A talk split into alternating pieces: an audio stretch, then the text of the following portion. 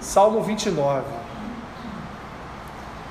Tributai ao Senhor, filhos de Deus, tributai ao Senhor glória e força, tributai ao Senhor a glória devida ao seu nome, adorai o Senhor na beleza da santidade. Ouve-se a voz do Senhor sobre as águas, troveja o Deus da glória, o Senhor está sobre as muitas águas. A voz do Senhor é poderosa, a voz do Senhor é cheia de majestade, a voz do Senhor quebra os cedros, sim, o Senhor despedaça os cedros do Líbano, ele os faz saltar como um bezerro, o Líbano e o Sirion, como bois selvagens. A voz do Senhor despede chamas de fogo, a voz do Senhor faz tremer o deserto, o Senhor faz tremer o deserto de Cádiz. A voz do Senhor faz dar cria as corças e desnuda os bosques, e no seu templo tudo diz glória. O Senhor preside aos dilúvios, como rei, o Senhor presidirá para sempre. O Senhor dá força ao seu povo, o Senhor abençoa com paz ao seu povo. Obrigado, Pai, por tua palavra. Senhor, ensina-nos nesta noite a respeito da tua glória e da tua majestade sobre tudo e sobre todos. Em nome de Jesus. Amém. Mais um salmo de Davi, meus irmãos, um hino de louvor a Deus, aliás, um hino de louvor ao Rei.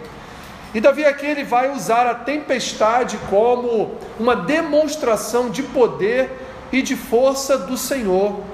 É uma forma que Davi encontrou de protestar protestar contra as religiões que cercavam Israel, protestar contra, contra os absurdos religiosos de outras, de outras nações, uma forma de protestar principalmente, especificamente, contra a adoração a Baal, que era um deus cananeu, um deus que estava presente em várias situações concernentes à natureza.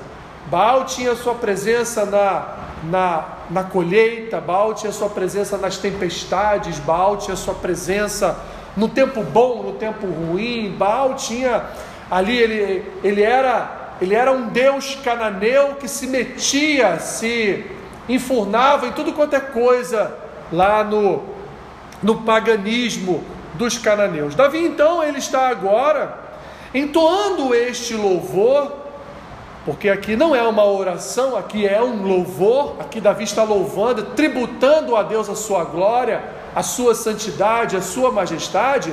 Davi então está dizendo o que para os seguidores de Baal?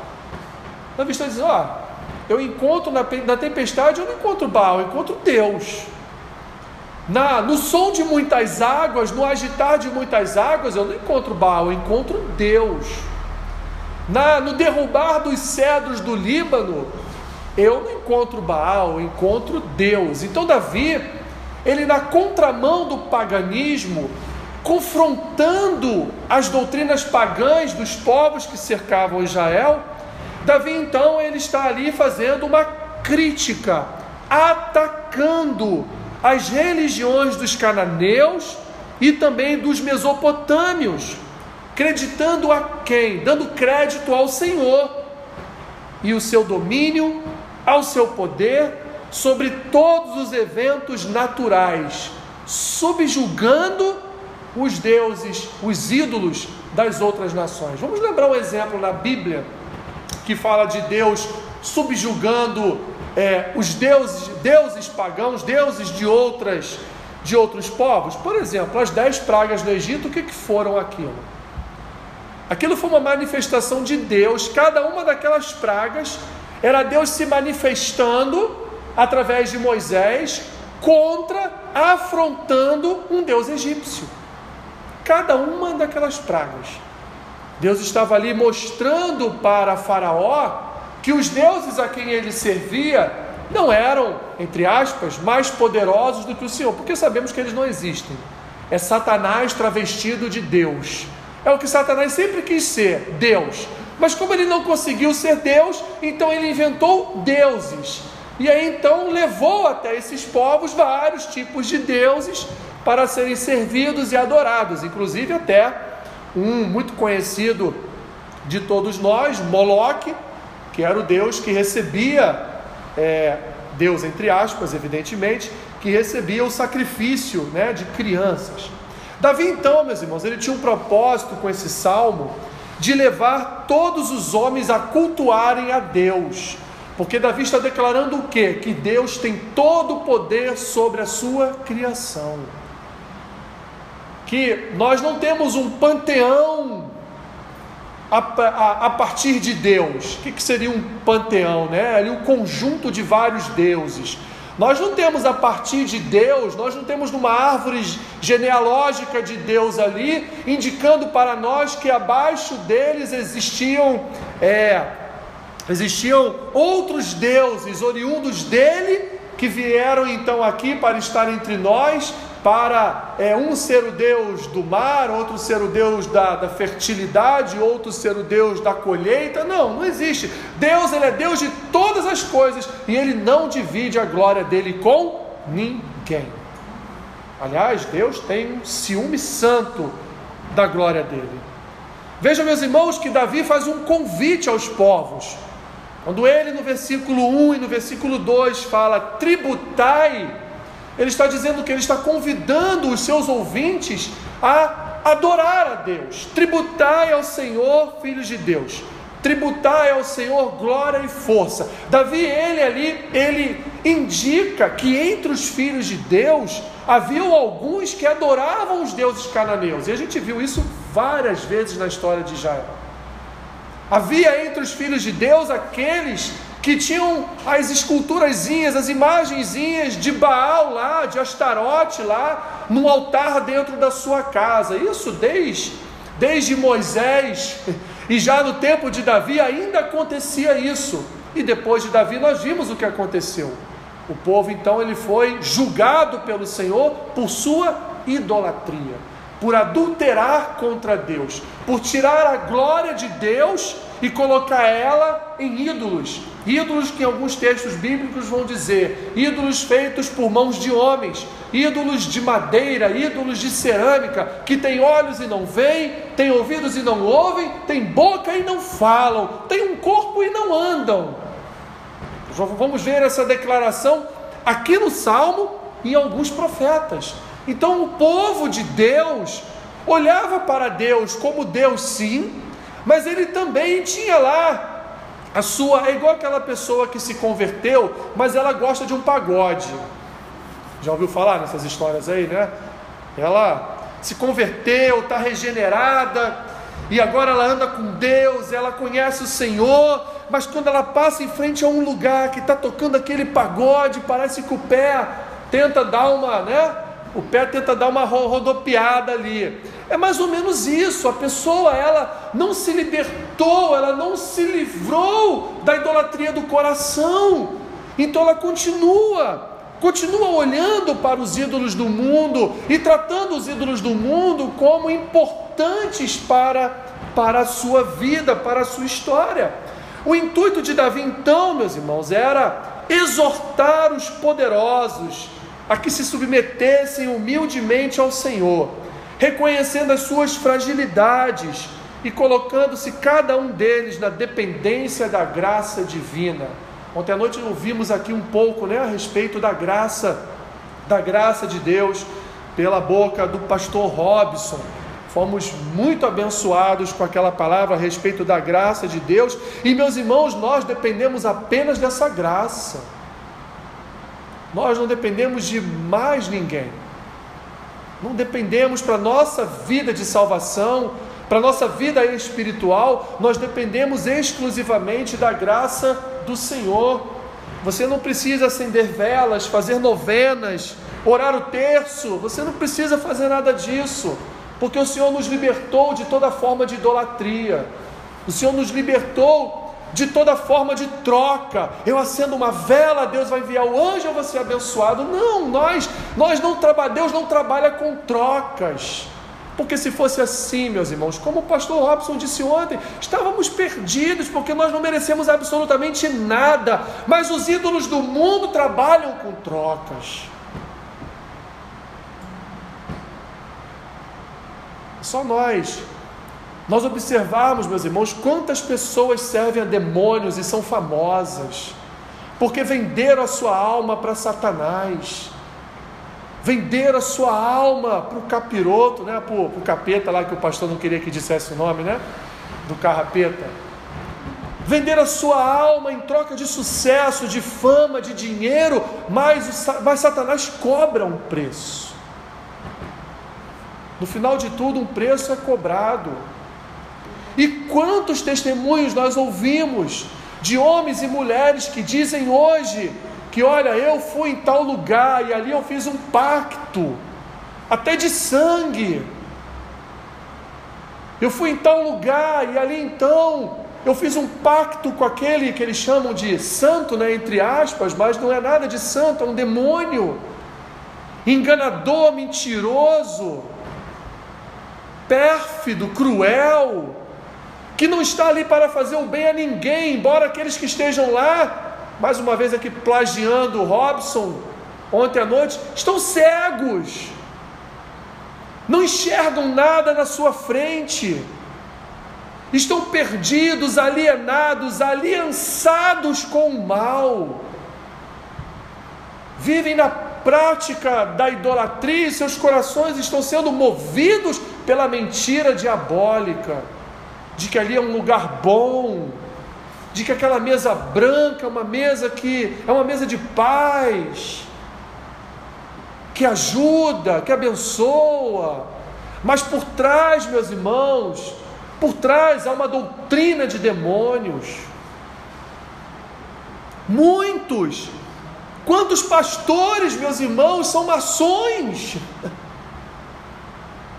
Quantos pastores carregam no seu dedo o anel da maçonaria, não tem vergonha,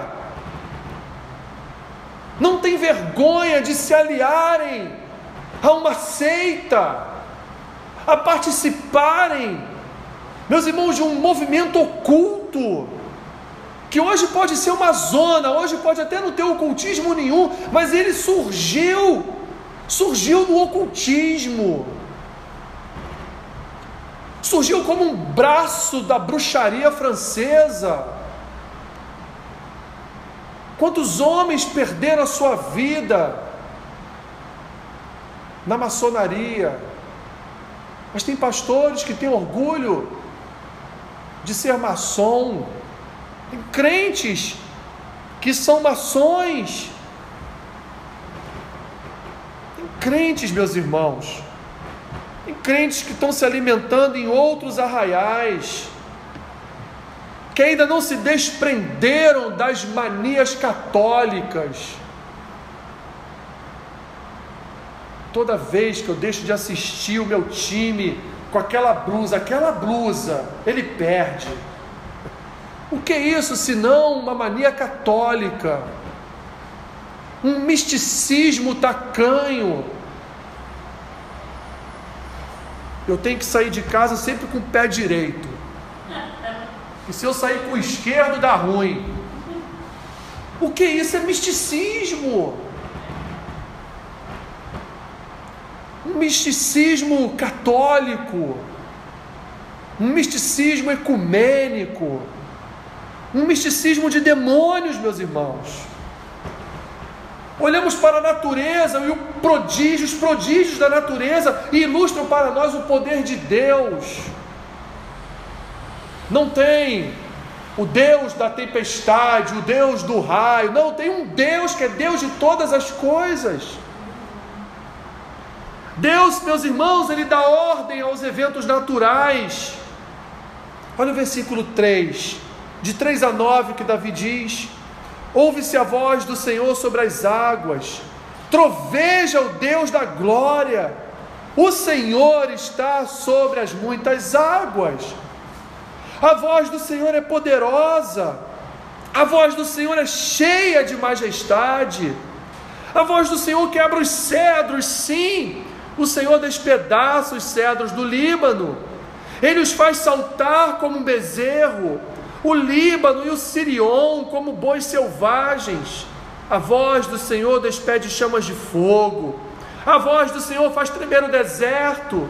O Senhor faz tremer o deserto de Cádiz. E ele termina: a voz do Senhor faz dar cria as corças, desnuda os bosques. E aí nós, no seu templo, dizemos o quê? Glórias a esse Deus. A expressão voz do Senhor, meus irmãos, aparece sete vezes aqui nesses versículos. Quando a gente vê repetições nas Escrituras, é porque o autor quer dizer alguma coisa. Ele quer dizer para nós, meus irmãos, que a voz de Deus domina todas as coisas. Davi apresenta Deus. O Deus que, além de criar todas as coisas com a sua voz, também sustenta todas as coisas com a sua voz. Porque é Deus que determina nuvens estejam sobre o Rio de Janeiro nesta tarde e faz chover granizo. É o Senhor. Ah, mas o homem, o homem está mexendo aqui, o homem está mexendo ali, o homem corta árvore aqui, corta árvore ali. Meu irmão, minha irmã, ainda assim Deus não perdeu o controle sobre a natureza. E uma coisa que o homem nunca terá é controle sobre a natureza. Ele não tem controle nem sobre si mesmo. Você sabe o dia que você vai morrer? Não, porque você não tem controle sobre isso. Nós não temos. Sabe o que vai se suceder amanhã? Não. Porque Deus sabe, mas eu não. Não temos o controle sobre isso. Ele controla todas as coisas com o som da sua voz. Nada, meus irmãos, nada pode ser mais poderoso do que aquele que ao som da sua voz proclama a sua glória e sua majestade. Davi vai dizer, meus irmãos, que as tempestades proclamam o poder de Deus. É o Senhor e não Baal que controla a natureza. É o que Davi está dizendo aqui nesse salmo. É Deus. Não são os deuses cananeus que controlam a natureza. Porque quem criou, meus irmãos, e dirige as forças naturais foi Deus. Não foram não foram as imagens de escultura de Maria, não foram as imagens de escultura de Pedro, não foram as imagens de escultura de Antônio, de Jorge, foi Deus. Deus criou todas as coisas. Davi, aqui, meus irmãos, ele subjuga a soberba do coração do homem e usa a imagem dos fortes e poderosos cedros do Líbano para mostrar que nenhum deles pode contra a força do Senhor. Diante de Deus, todos são impotentes todos. Você sabe o que é o cedro do Líbano?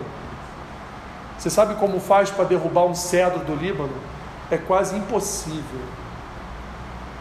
Hoje, com toda a tecnologia que nós temos, você derruba, você arranca até uma montanha do lugar, né? Com toda a tecnologia que nós temos. Mas no tempo de Davi, para você derrubar uma simples árvore era sufoco. Imagina. Imagina você ficar ali o tempo todo com o machado. Pum! Pum! Na décima machadada você, ô oh, fulano, vem agora você. E aí ficava ali 15 homens para derrubar uma, uma mangueirazinha pequenininha. Imagina um cedro do Líbano. O pessoal costuma dizer madeira de lei, né? É aquela madeira que bate o machado volta. Imagina isso. É o tempo de Davi era esse, não tinha tecnologia não tinha serra elétrica, era machadinha mesmo. Davi está dizendo: olha, só Deus derruba os cedros do Líbano. Só Deus tem poder para fazer o cedro do Líbano nascer e para derrubar também com tempestade, com temporal, com raio. Só Deus. As belas regiões montanhosas aqui que Davi vai nos apresentar, do Líbano e de Sirion, se abalam com a voz de Deus. Nas mãos do Senhor não passam de bois selvagens, ele vai dizer. Em todos os lugares Deus faz ressoar a sua voz, até nos desertos sem vida. Deus controla toda a natureza. A voz de Deus, meus irmãos, faz as corças terem filhotes, mesmo diante da sua dificuldade de dar à luz, porque a corça é um animal com muitas dificuldades de dar à luz. Mesmo assim, Deus faz as corças dar à luz. Além, meus irmãos, de penetrar nos bosques com seus relâmpagos, sua chuva, e ventos derrubando folhas e deixando as árvores nuas. Vemos, meus irmãos, nos movimentos da natureza, o quanto Deus é poderoso. Quando vemos tragédias acontecendo, como foi de Petrópolis, como foi de Friburgo há nove anos atrás, quando vemos essas tragédias sucedendo-se uma atrás das outras, como foi Nova Iguaçu algum tempo atrás, com toda aquela chuva naquela sexta-feira e sábado, nós entendemos, meus irmãos, o poder de Deus. Nós entendemos que o que aconteceu no dilúvio de Noé aconteceu de fato. Porque se Deus enviar chuva sobre a terra por 40 dias, não sobra ninguém. As águas do mar, dos rios vão invadir, vão inundar tudo. A terra será uma bola de água e todos nós afogados nessa bola de água. Se assim Deus quisesse. Se Deus quisesse, meus irmãos, Ele fazia como fez com Sodoma e Gomorra. Enviaria uma saraiva de pedras, chuva de enxofre. Imagina você debaixo de uma chuva de enxofre. Não adianta guardar chuva, não primeiro pingo de enxofre no guarda-chuva vai furar ele vai cair na sua testa. Imagina, meus irmãos, raios caindo à sua volta, um atrás do outro. Esse é o poder do nosso Deus, ele controla todas essas coisas, meus irmãos. Mas é aqui, no contexto da igreja, é que nós, meus irmãos, glorificamos a Deus por ser o Deus criador de todas as coisas. É aqui que nós nos desintoxicamos da idolatria do mundo. É aqui que a palavra é pregada. É aqui, meus irmãos, que nós, no templo, nós recebemos de Deus a Sua palavra e isso fortalece o nosso coração a tal ponto. E quando recebemos aquelas mensagens, né, como eu falei antes do no início do culto, aquelas mensagens de WhatsApp dizendo: olha, o eclipse da lua ali, o apocalipse, Jesus está voltando, Jesus está voltando. Mas não foi porque a lua ontem estava com aquela cor.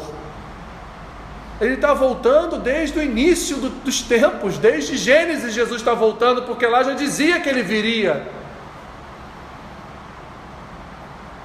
É aqui, meus irmãos, que nós deixamos de lado o nosso misticismo, lançamos fora os ídolos do coração, porque a gente ouve a voz de Deus na sua, na sua igreja, na sua casa, e aqui nós glorificamos o seu nome.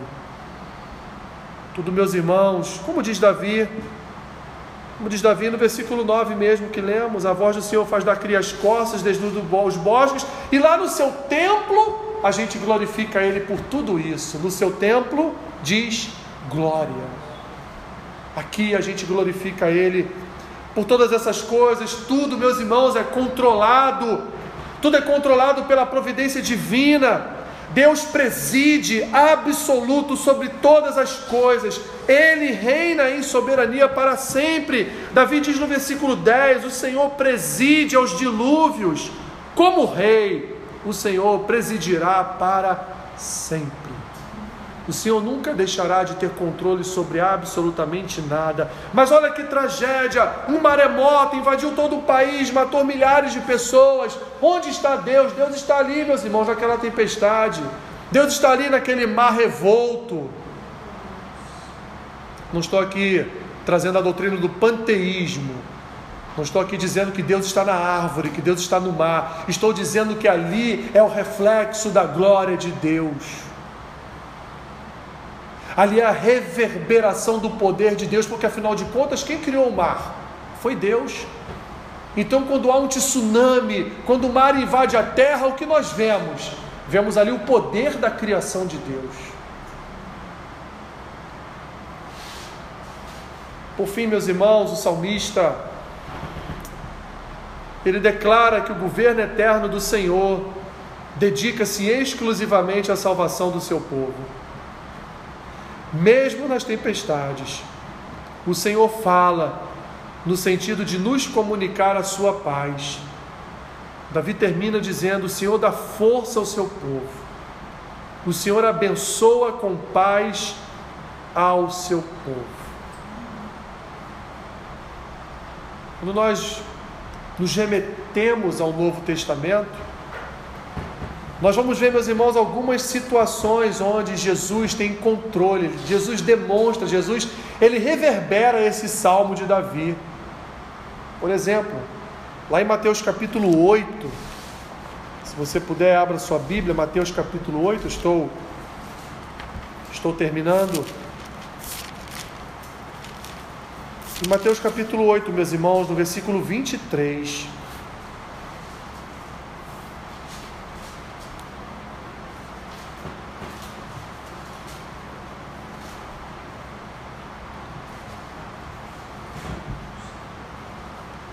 Oito vinte e três.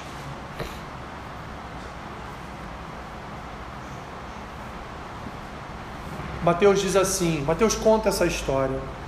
Então, Entrando ele no barco, seus discípulos o seguiram. E eis que sobreveio no mar uma grande tempestade, de sorte que o barco era varrido pelas ondas. Entretanto, Jesus, por que, que ele ia temer? Afinal de contas, foi ele, ele que criou o mar, ele que criou a tempestade, ele que criou as, as estações do ano, foi ele. Mas os discípulos vieram acordá-lo, clamando: Senhor, salva-nos, perecemos. Senhor, nos salva, nós vamos morrer. Lembra do, do último versículo do Salmo 29? O Senhor dá o que ao seu povo? Força. O Senhor dá força e paz para sempre. Jesus então ele dá o que aos seus discípulos aqui? Força e paz. Perguntou-lhes então Jesus: Por que sois tímidos, homens de pequena fé? E levantando-se, repreendeu os ventos e o mar, e fez-se grande bonança. E maravilharam-se os homens, dizendo: Quem é este que até os ventos e o mar lhe obedecem? Ele criou todas as coisas ele formou, meus irmãos, com a sua voz e ele continua sustentando com a sua voz. Nós não precisamos das variadas vozes desse mundo. Nós não precisamos, meus irmãos, dos misticismos desse mundo. Não precisamos, meus irmãos, dos costumes pagãos deste mundo. Não precisamos nutrir em nosso coração medo dos deuses deste mundo. Porque os deuses deste mundo são os principados e potestades, que também um dia foram criados por Deus. Pois Paulo vai dizer em Colossenses que Jesus, ele criou todas as coisas, quer no céu ou na terra, ou debaixo da terra. Ele criou principados, ele criou potestades, ele criou o homem, a natureza, ele criou todas as coisas. Tudo, portanto, está debaixo da ordem e da providência divina. Lembre-se do texto que diz que Deus dava ordem aos demônios e os demônios iam lá perturbar Saul. E Davi vinha então, dedilhava sua harpa e os demônios se retiravam de Saul. Era Deus que enviava os demônios para perturbarem a vida de Saul. Assim, meus irmãos, nós não precisamos não precisamos temer as forças sobrenaturais dos principados e potestades, porque nós servimos aquele que criou e sustenta todas as coisas. Davi confrontou aqueles que idolatravam a Baal, ele confrontou os deuses cananeus. Nós é, precisamos, meus irmãos, confrontar não no sentido de levar uma guerra, uma batalha contra as outras religiões, nós precisamos confrontá-los na palavra, explicando a eles que só há um Deus, não há nenhum outro além do nosso Deus, do nosso poderoso Deus e nós precisamos servir só a Ele, porque nada deste mundo nos faz algo melhor do que o nosso Deus nos faz. É só Ele que servimos, é só Ele que adoramos, é só Ele que devotamos o nosso coração e a nossa e a nossa vida. Senhor, nós nós te servimos e esse servir ao Senhor traz ao nosso coração alegria, alegria de uma vida eterna e de paz com o Senhor.